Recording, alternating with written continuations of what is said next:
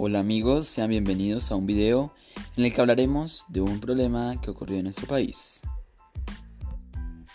Muchos de nosotros conocemos conflictos de conflictos que se presentan día a día en nuestra comunidad y en nuestra sociedad. Pero aún más llama la atención al saber que Colombia fue partícipe de una guerra que se produjo entre, entre Perú. Pero, ¿por qué? La razón de este conflicto fue principalmente de relación y comunicación. ¿Pero por qué? Durante el siglo XX e inicios del mismo,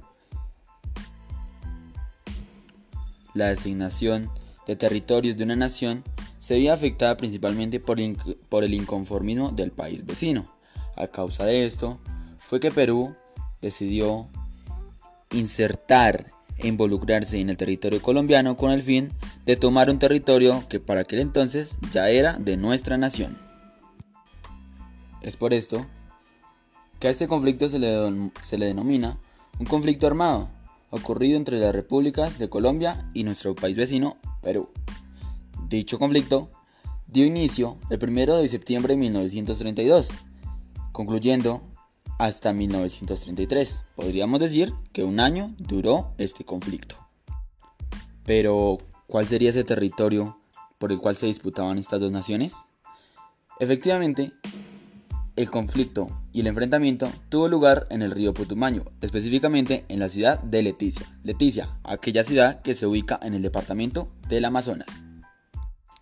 Son muchos los antecedentes que se comentan que llegaron a producir, producir dicho conflicto, pero ¿cuáles son los principales?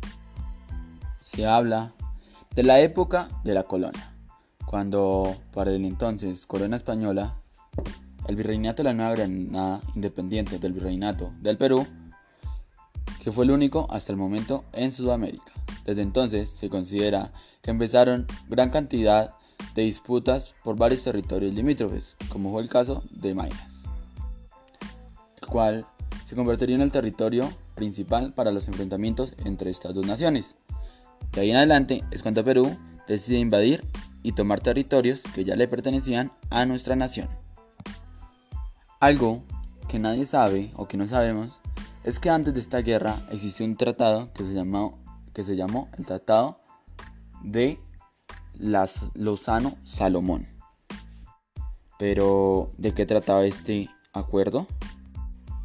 Mediante este acuerdo se delimitaban las fronteras entre estas dos naciones, la República Peruana y la República de Colombia, quedando acordado y fijados los términos que enseguida pues se llegaron a expresar en dicho tratado. Pero para la República del Perú muchos de esos acuerdos no tenían nada que beneficiarles a ellos, por eso fue que años más tarde, en 1932, se desencadenó la, la llamada guerra colombo-peruana. Existe un dato muy curioso que se genera a raíz de esta guerra. Cabe recalcar que Colombia durante este enfrentamiento contaba nomás con 6.200 hombres sin incluir a la policía de dicha nación. Contaba con una flotilla aérea de 11 aeronaves y una naval y una fluvial. El armamento con, con que contaban eran fusiles Mauser, algunos cañones y pocas ametralladores. A diferencia de esto, la República de Perú contaba con 17.027 efectivos distribuidos en 8.955 hombres del ejército, ojo, y 1.755 de la Marina, 280 de la aviación y 6.037 policías. Efectivamente, una cantidad exorbitante y que superaba a la Guardia Colombiana.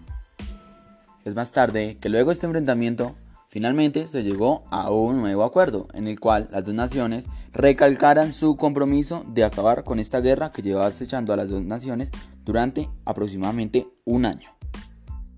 Es de allí que meses después, en Río de Janeiro, Brasil, ambos países se reunieron para pactar la paz entre las naciones y ratificar el nuevo tratado de 1922 que aún en día permanecía vigente. Pero un dato muy importante es que ahí, sin embargo, aunque existieran muchos enfrentamientos entre estas dos naciones y entre sus fuerzas armadas, la cantidad de muertes, heridos y prisioneros de combate fue muy mínima, permitiendo, por el contrario, y a su vez, despertar el patriotismo de los colombianos y el progreso del ejército y la reactivación de la Armada colombiana.